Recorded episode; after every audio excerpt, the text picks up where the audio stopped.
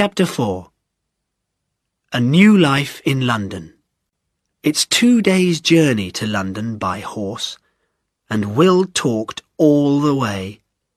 His eyes were bright and excited. He was full of plans and poems and a love of life. I talked to one of the Queen's men, he told me.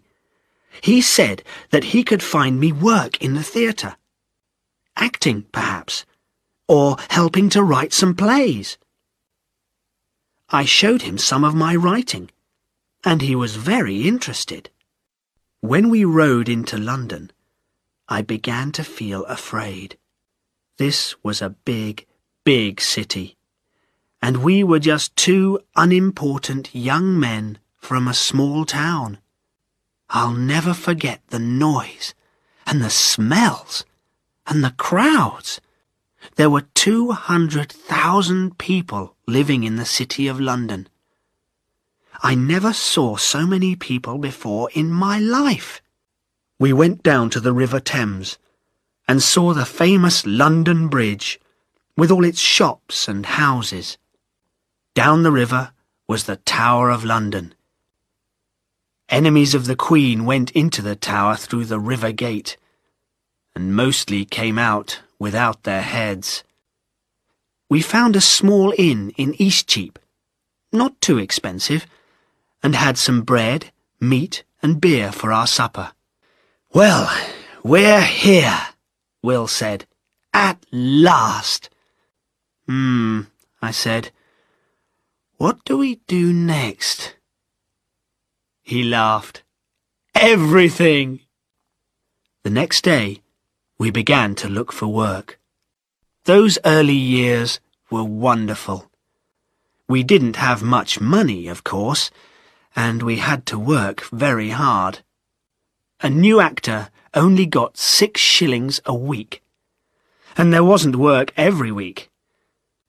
I decided not to be an actor. Why not? said Will. It's a great life. We were working that month for the Queen's Men at the theatre called The Curtain Up in Shoreditch. Will was acting four small parts in two different plays. He played a soldier and a murderer in one play, and in the other play he was a thief and also an Italian lord in love with the Queen of the Night. And he loved it. I'm not clever like you, I said. I can't remember all those words.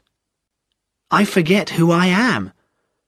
I say the soldier's words when I'm an Italian lord. I come on stage too late or too soon. I stand in all the wrong places. Will laughed. What are you going to do then? Costumes, I said, and properties. I had a talk with John Hemmings, and he said they need a new man to help with all the clothes and the other things. Yes, Will said slowly. You'll be good at that. Now, I've got a fight on stage tomorrow, and I have to die with lots of blood. How are you going to get me some blood? I've already got it. I smiled kindly at him. Sheep's blood I got it down at Smithfield Market this morning. You can have as much blood as you want. I'm keeping it warm for you. Will was good at acting. Not the best, but good. An actor had to do everything. He had to learn his words, of course, perhaps for six different plays at the same time. No theatre put on the same play every day. He had to dance and sing and play music. He had to jump and fall and fight. And the fights had to look real. The playgoers of London knew a real fight when they saw one. John Hemmings of the Queen's Men taught us both a lot. He was a good friend, then and for many years. I had a lot to learn too. I learned how to make shoes out of brown paper. how to clean the actors' hats with a bit of bread. Then they looked like new again. I ran all over London to buy the best hair for the wigs. I learned how to make fish and fruit and a piece of meat out of wood and coloured paper. Will was busy day and night. I don't know when he slept. He was acting in plays, he was writing his own plays, he was reading books, he was meeting other writers, making friends. He was learning, learning, learning.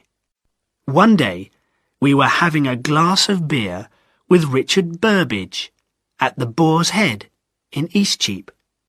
Burbage was an actor with Lord Strange's men. He was very friendly with Will. You've written four plays now, Will, he said. They're good, and you're getting better all the time. And I'm getting better as an actor all the time. Come and work with Lord Strange's men at the Rose Theatre on Bankside. You can write for us. So we both went to the Rose. John Hemmings came with us, and Augustine Phillips. He was a good actor too. We worked harder than ever at the Rose. Plays were always in the afternoon, because of the daylight. We had rehearsals in the morning, and by lunchtime people were already coming across the river to get their places for the play. And more and more people came. By 1592, London was hearing the name William Shakespeare again and again.